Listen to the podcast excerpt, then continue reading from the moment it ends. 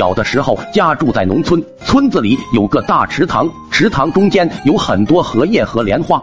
每年的七八月份的时候，莲花就会变成莲蓬，莲蓬是锥形的，上面有一个个凸起的莲子头，把莲蓬外面剥开。就可以得到一颗颗绿色的莲子。我们小朋友最喜欢的就是去池塘边摘莲蓬吃了。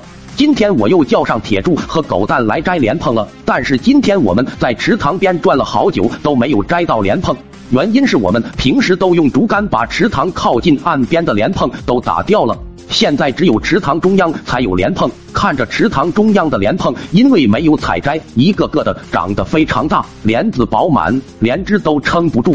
我们就垂涎三尺，我觉得应该找个小船过来，但是我们几个家里都没有船只。这时铁柱说他家里有个脚盆非常大，每次洗澡都可以在里面游泳呢。于是哥几个赶紧去铁柱家里把脚盆拿了过来。这脚盆是够大的，成个小孩完全没有问题呀。但是现在我们三个都不会游泳，万一脚盆在水里没有保持平衡落水了怎么办？正在我犯难的时候，铁柱拿出了一根长长的绳子，说：“只要把这个绳子绑在身上，就不怕了。万一落水了，另外两个人在岸上拽绳子把人救上来就行了。真是一个好办法。但是谁去摘呢？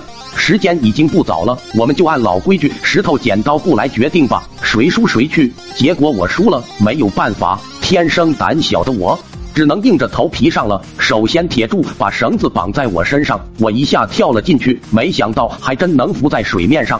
但是当我用手浮动水面往前滑时，就会有点不平衡。试了好一会儿，终于我掌握了保持平衡的秘诀了。于是我就正式前进了。我一边往前滑，铁柱在一旁放绳子，我慢慢划着脚盆，一直到了水中央。我发现水中央的莲蓬好多好多啊！我来到一个最大的莲蓬面前，我刚要伸出手去摘莲蓬的时候，脚盆突然失去平衡，我整个人一下子掉进水里。小伙伴们眼看我落水了，拼命的拉绳子，好在绳子还挺结实，三两下就把我拉上了岸。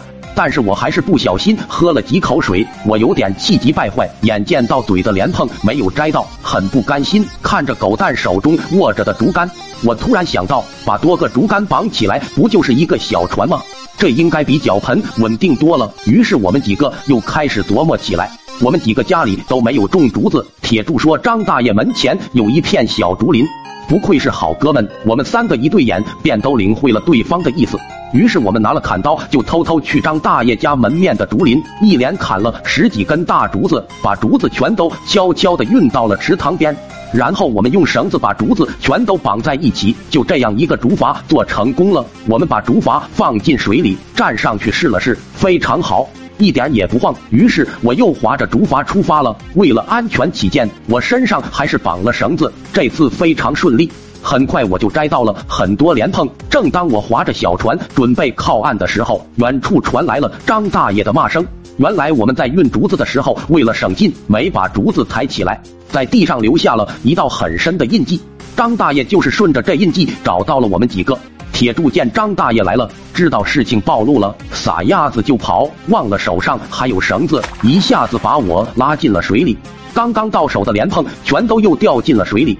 铁柱和狗蛋又拼命的把我拉上了岸，但是这时张大爷已经把我们抓住了。无奈之下，我们只好把所有事情都交代了。